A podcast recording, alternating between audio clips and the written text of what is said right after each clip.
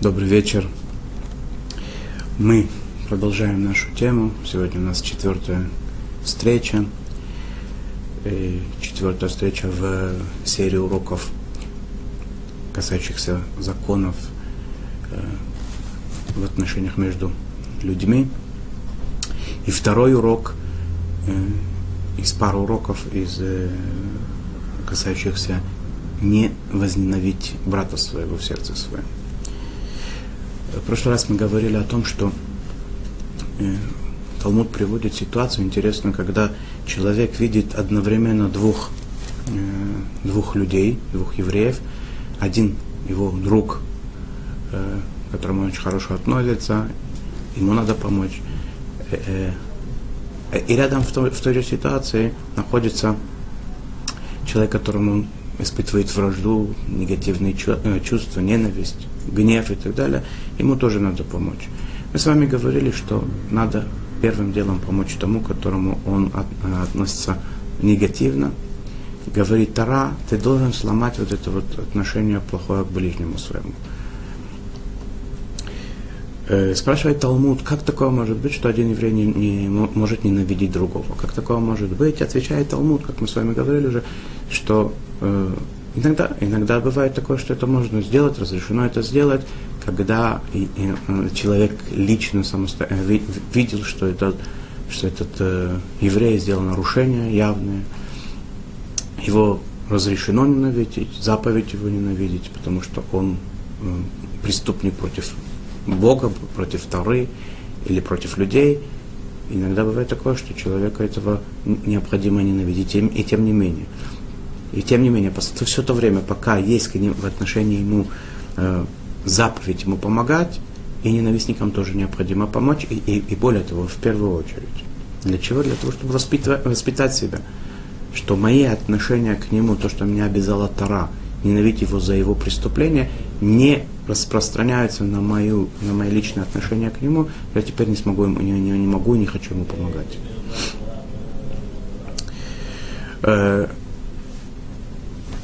Э, есть еще один отрывок из Талмуда, который нам э, необходимо знать, интересно знать, и он нам будет очень полезен в, в будущем для того, чтобы э, изучить эти немножко законы. Говорится там так, если там приводится несколько несколько людей, которых Всевышний ненавидит, разные ситуации, которые Всевышний ненавидит. Один, один из этих людей, который говорится там, это тот, который видел, как другой человек согрешил.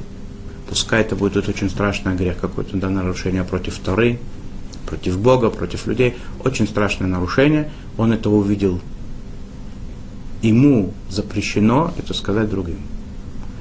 Если он скажет это, то Всевышний его ненавидит такого человека. Если два свидетеля сказали это в суде, что есть такой нарушитель, он так-то, так-то и так-то сделал, эти свидетели, они были кошерны, их проверили и так далее, то всем после этого разрешено этого нарушителя ненавидеть. Теперь тот, если это был человек один, который, э, который был свидетелем этого преступления, ему лично разрешено ненавидеть этого человека, написано в Талмуде, более того, у него есть заповедь ненавидеть этого человека.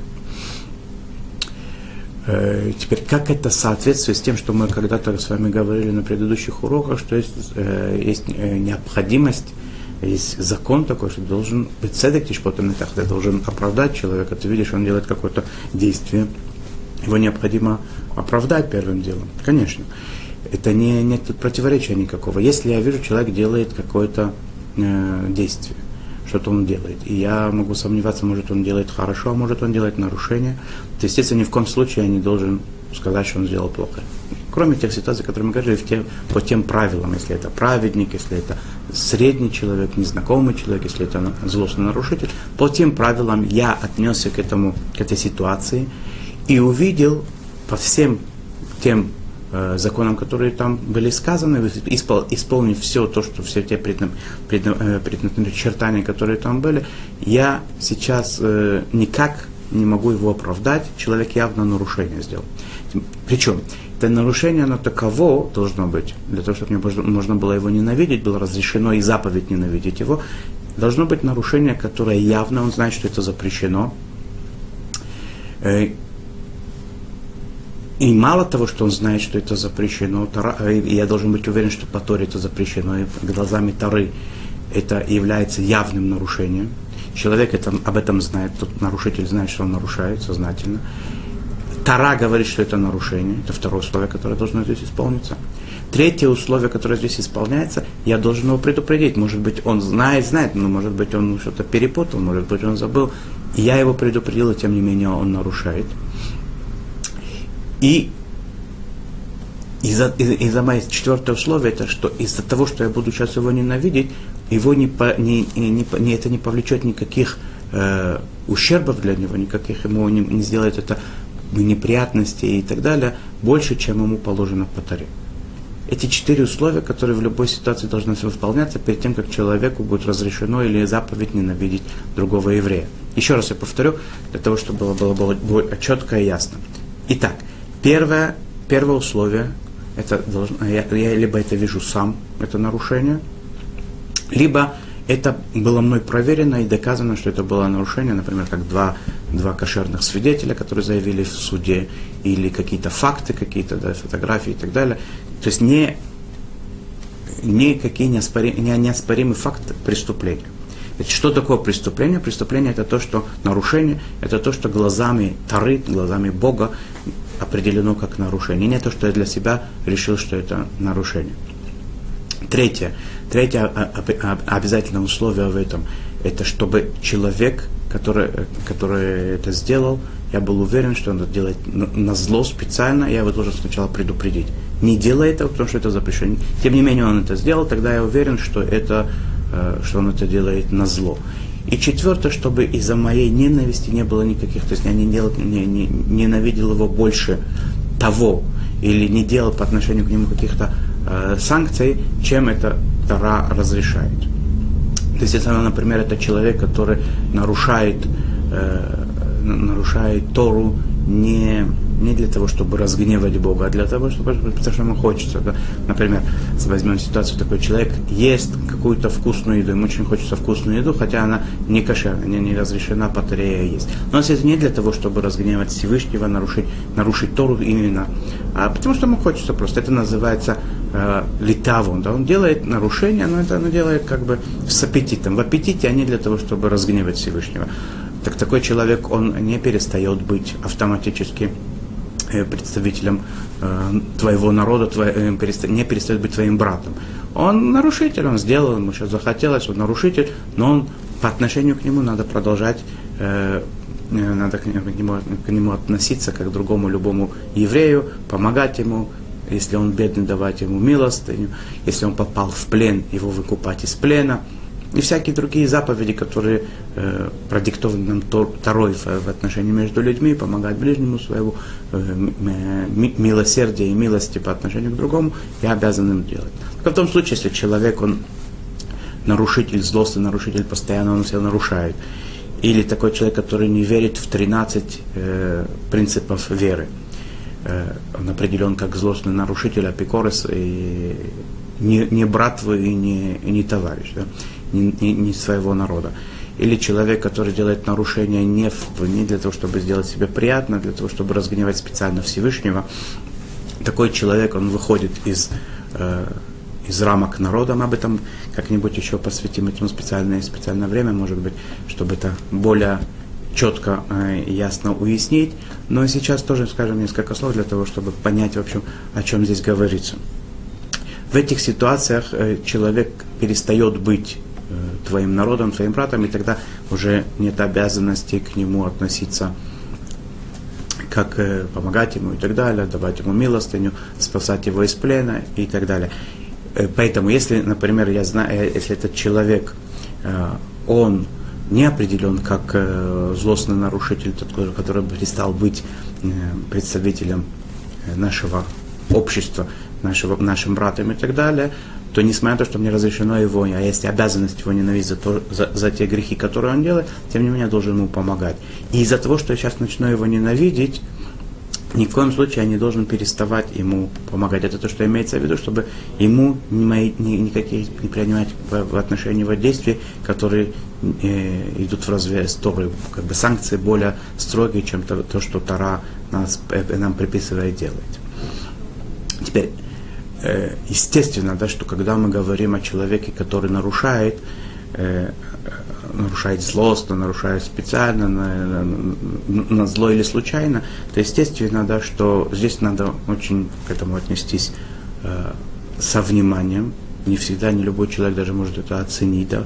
И иногда надо спросить у опытного человека, который в этом разбирается. Потому что, например, люди, которые были э, э, вдали от э, религии, от веры и так далее, да, от, э, это ясно, да, что среди них практически не может быть такого человека, который специально, сознательно нарушает Тору. Он не знает, что такое Тора, он не знает, что такое Бог. Он не может, естественно, это сознательно нарушать, то, что он делает какие-то какие-то вещи, это потому что он так привык, так он воспитывался, и он так думает, что это правильно.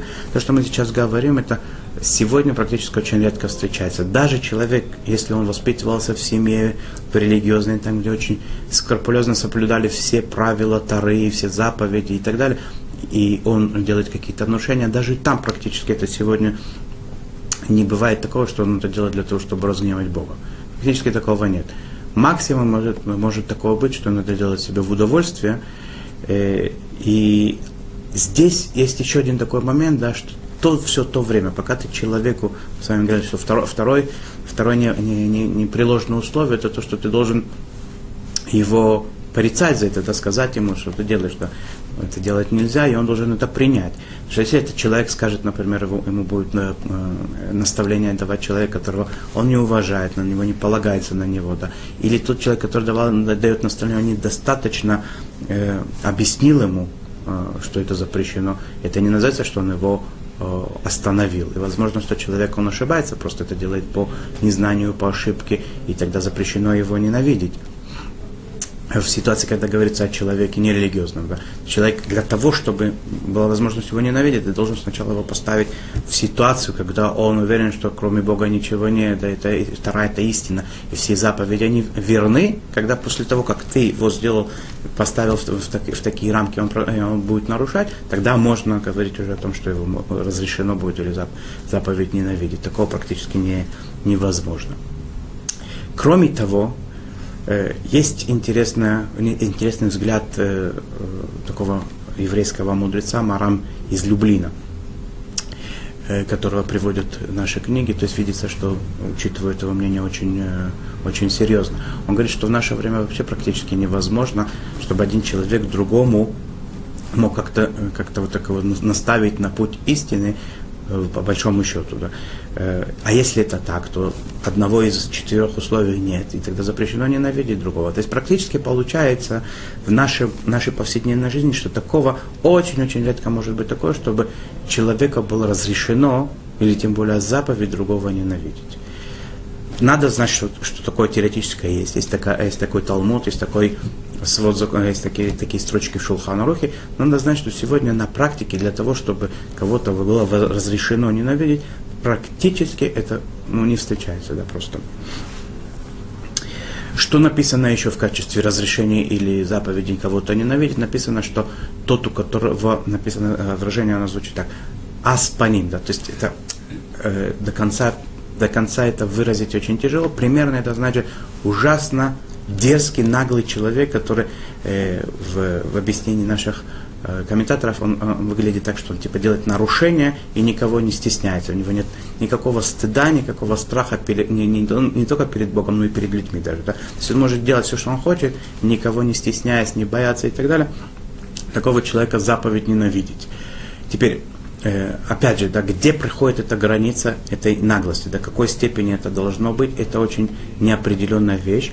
И поэтому написано в тех книгах, которые занимаются этими законами, что лучше не лучше не надо, да, лучше не надо его ненавидеть, лучше, потому что сомнение, да, может быть, может быть что-то такое особенно страшное, да, может быть, да. Но в принципе такое тоже бывает, наверное, очень редко, и лучше не полагаться на, вот, на, на это разрешение, и это заповедь, да, которую человек может себе разрешить не выполняет. Пускай это будет из ряда тех заповедей, которые человек не станет выполнять, я имею в виду, чтобы к нему ненавидеть такого человека.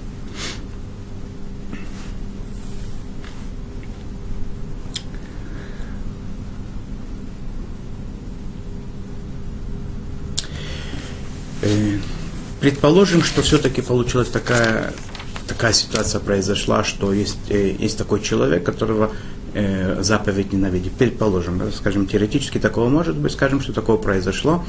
Нет обязанности от такого человека отдаляться, если человек, тот, который, который ненавидит, если он за, заинтересован в связи с ним. То есть, например, какие-то их связывают финансовые вопросы, либо он надеется из того, что они будут вместе как-то сотрудничать, будут э, в какой-то близости определенно, тот сможет ему вернуть на, на путь истины, да, немножко приблизить больше к Богу, изменить, исправить и так далее. Разрешено от него не отдаляться, хотя все те вот, э, тот тип людей, которых необходимо заповедь ненавидеть, как правило, он несет какие-то отрицательные на себе э, влияния, такие, которые могут повлиять на, на человека, который с ним общается, и, и испортить э, того. Поэтому это каждый должен решить, где это может иногда посоветоваться, когда отдаляться от таких людей, а когда можно не отдаляться. Если человек чувствует, что его кто-то другой ненавидит его, что ему делать? Ведь тот, который меня ненавидит, сейчас он делает нарушение. И мне надо стараться, чтобы евреи не делали нарушений. Как мне быть в такой ситуации? Кроме того, что это неприятно и плохо, и должен быть мир и любовь. Тот человек, который чувствует на себя ненависть другого человека, он по возможности должен максимум препятствовать к тому, чтобы, чтобы тот раскрылся, как-то перейти в какой-то диалог. Да. Объясни мне, почему ты так ко мне относишься, чем я могу исправиться, как я могу перед тобой загладить вину и так далее. Сделать максимальный шаг навстречу, чтобы эту ненависть, э, которая, э, которую я вызвал каким-то образом, даже если они не виноват, постараться как можно э, быстрее и эффективнее уничтожить. Теперь, если я сделал все, что необходимо от меня, пошел навстречу и так далее, а он продолжает и не готов идти навстречу, то больше этого от меня не требуется что да, то надо продолжать к нему относиться как, э, как то заповедует Тора, да, что, что я в отношении его необходимо делать, я обязан делать. Если я могу оправдать его ненависть тем, что он недостаточно знает и так далее, то у меня даже нет никакого разрешения к нему относиться плохо, потому что он ошибается, он не воспитан, он думает, что ему разрешено это делать и так далее. То есть оправдать его максимально, пусть даже может быть каким-то негативным способом, и продолжать его любить, и нет никакого разрешения его ненавидеть. Исходя из того, что мы говорили с, э, про, про двух людей, друга и ненавистника, которых я должен первым делом помочь ненавистнику, естественно, такому человеку, который меня ненавидит, я тоже, в свою очередь, должен первым делом пойти навстречу для того, чтобы вот это вот э, ответное негативное мое отношение к нему всячески сломать и уничтожить.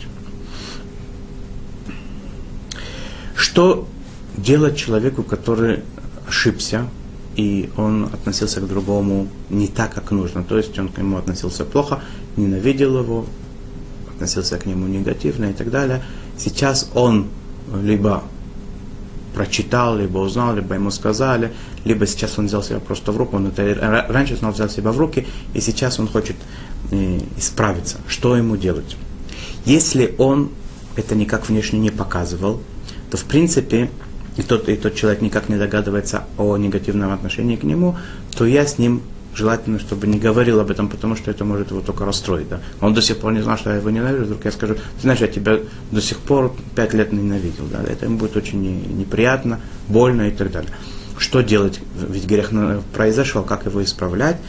По, по обычным принципам, которые нам говорит э, Талмуд рампам законов, если у нас четыре принципа, по которым человек делает э, раскаяние, как бы, да, он должен оставить то, что он делал, тот грех, который делал в данном случае, э, перестать ненавидеть сразу же, э, или постараться это как можно быстрее выжить это э, из себя, э, раскаяться о том, что он как бы сожале, э, сожалеть о том, что он это делал, взять на себя на будущее, ни в коем случае этого больше не делать. И четвертый, четвертый момент – это признаться перед Всевышним, что я сегодня, до сих пор, это называется виду, до сих пор я был неправ, нарушал, я беру на себя больше этого не делать, извинения и так далее. Эти четыре момента, которые человек должен выполнить, и тогда с него грех, который он сделал, списывается. Если это, это если ненависть к, к, к этому э, еврею была не просто в сердце, а она нашла какое-то внешнее э, выражение, то есть, например, он ему что-то сделал плохое, или сказал плохое, или сказал другим про него что-то нехорошее, или сделал какие-то действия, что-то испортил ему и так далее, то он это позорил его, например. Да? Он все должен, это ему не проститься грех, даже если он сделает эти четыре вида раскаяния, которые я сказал, четыре этапа раскаяния, которые я привел, э, он должен обязательно это э, попросить прощения у этого человека и исправить все, что он напортил, все, что он сделал нехорошо, если он кому-то про него говорил, постараться всячески, чтобы э, те люди перестали это думать, то, что они из-за него начали думать. И только в таком случае, если это он все сделает, то в в таком случае ему этот грех списывается, и он считается чистым.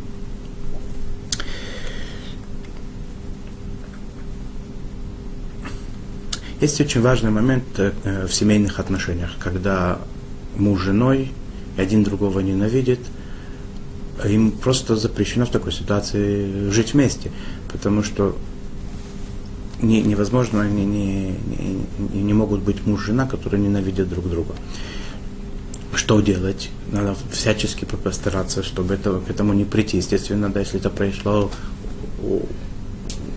выгнать эту и уничтожить эту ненависть. Теперь, если это никак невозможно, то есть один из супругов делает такие действия, которые другой э, никак не может вытерпеть. И он не может никак по-другому быть, а, а, а, только как ненавидеть его, то в некоторых ситуациях это э, необходимо обратиться, может быть, к специалистам. Иногда даже до такого, не дай бог, может дойти, что э, необходимо им расстаться, потому что э, и на детях это, на совместных, это сказывается очень плохо. И есть в этом э, определенные запреты.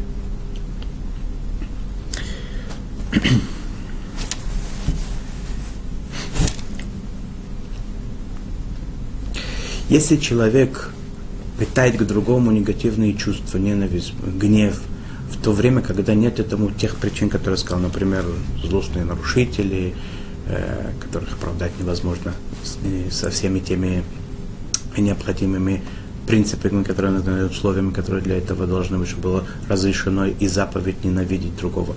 Это не аспаним, не этот наглец, нахал, негодяй, который, которого и заповедь ненавидеть если человек ненавидит другого э, без этих условий, и не выполняются эти условия, нет этих причин, которые были сказаны, это называется на, на языке Талмуда синат хинам, беспричинная ненависть.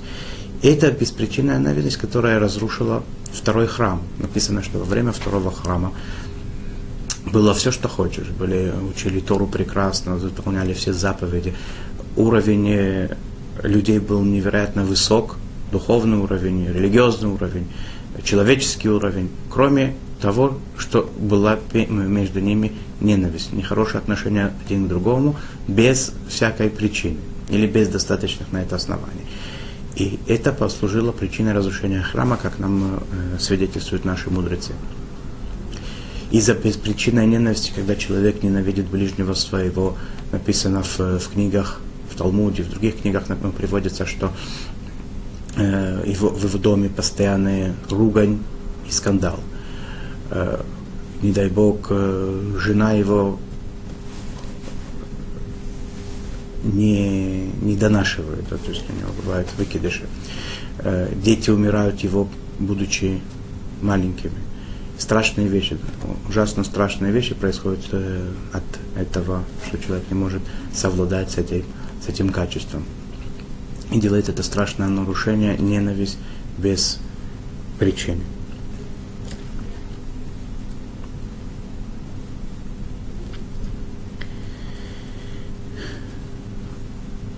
Об этой теме, как и о других темах, которые связаны с законами отношения людей между людьми можно говорить бесконечно.